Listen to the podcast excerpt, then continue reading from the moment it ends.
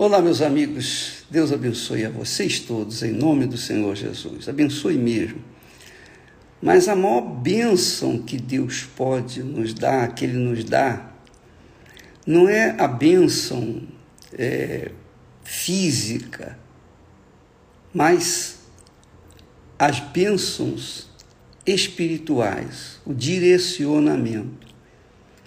Porque, pensa comigo, só um pouquinho. A gente resolve um problema hoje, problema sentimental.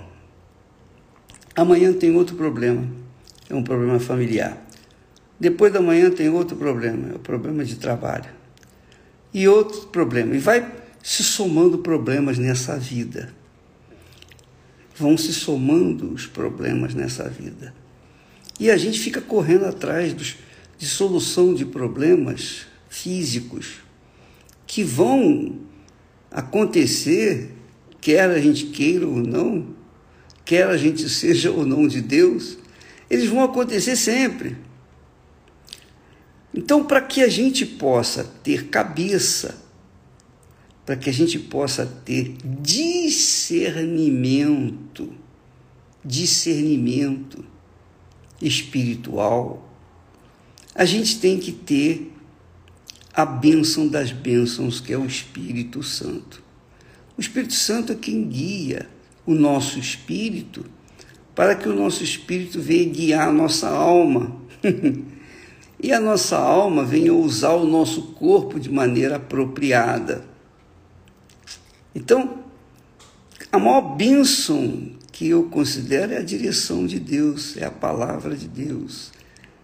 Você verifica, por exemplo, Quantos erros os homens cometem na, nessa história, a história de Abraão, a história da criação, as histórias bíblicas.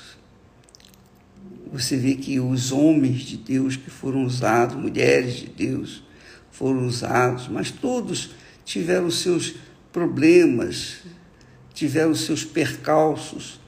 Mas o, o que os fez vencer foi a perseverança na voz de Deus, na voz do Espírito Santo. Eles ouviram e atenderam e obedeceram. Então, assim eles foram conquistando, foram vencendo os seus problemas pessoais.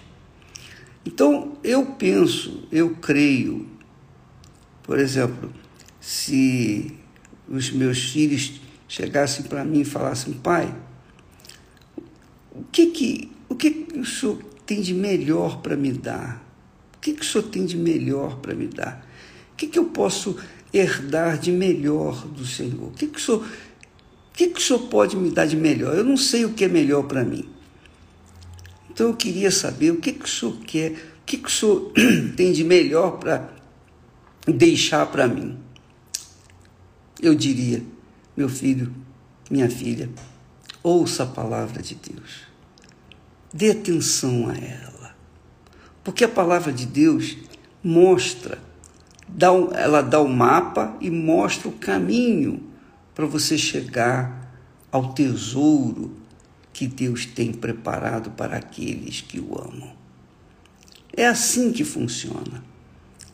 As pessoas estão muito voltadas para as vaidades pessoais, para o exterior e se descuidam assustadoramente da sua própria alma. O que é mais valioso? O seu corpo ou a sua alma? Bom, no meu caso, o que é mais valioso? O meu corpo ou a minha alma? É a minha alma. Porque o meu corpo, cedo ou tarde, vai descer à sepultura vai apodrecer, mas a minha alma vai viver a eternidade.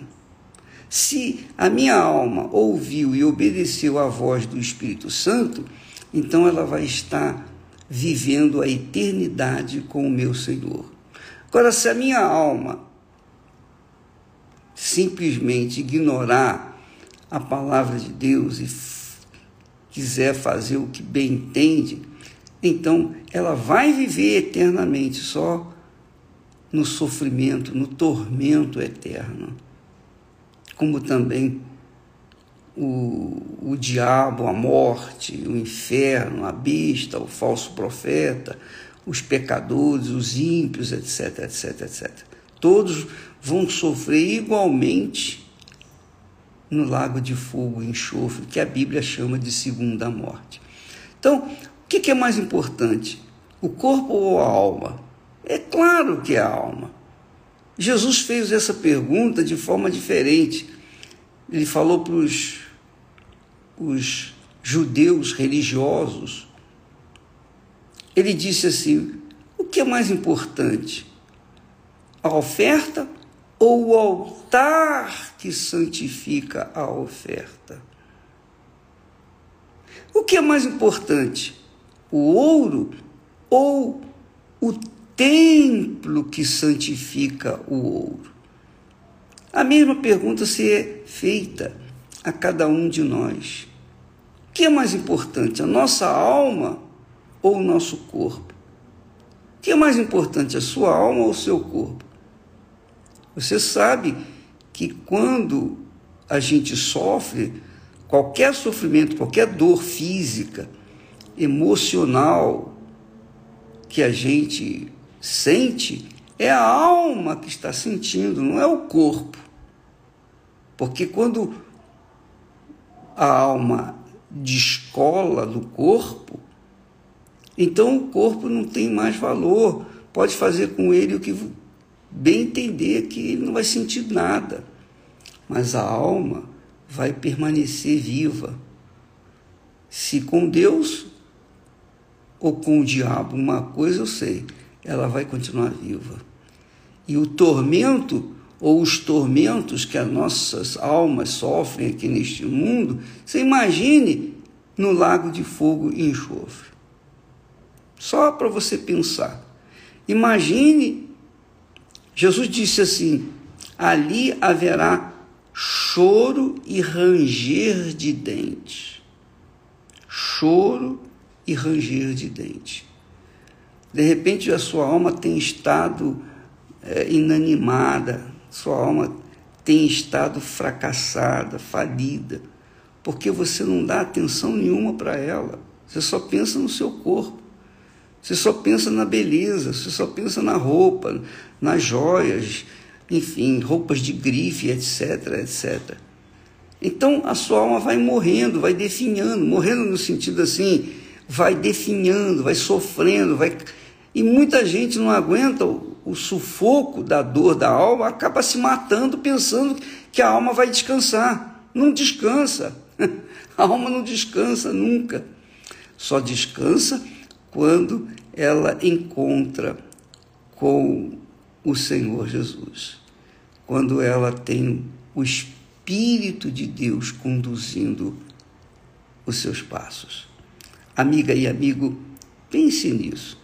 Jesus disse assim: o que, que adianta você ganhar o mundo inteiro e perder a sua alma?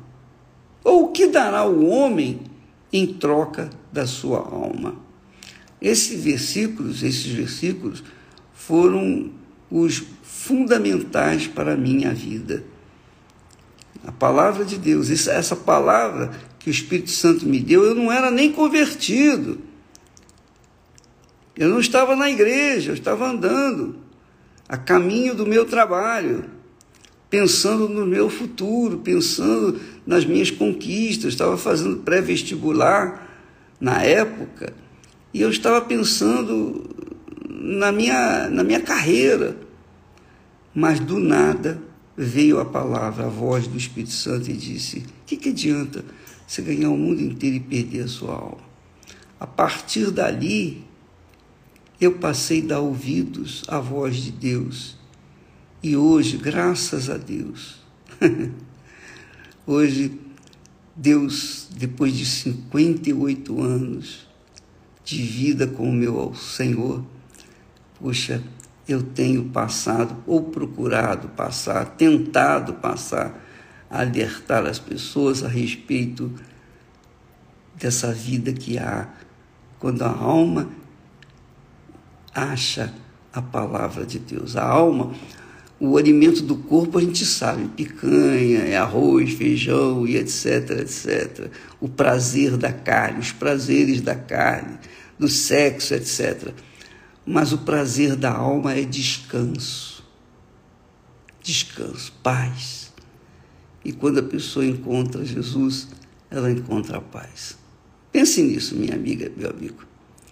Hoje nós começamos o jejum de Daniel à meia-noite, né? a partir de, dessa meia-noite de hoje, nós entramos no jejum de Daniel, só mergulhando o nosso pensamento, nossa, nosso coração, a nossa alma, nos pensamentos de Deus, na palavra de Deus.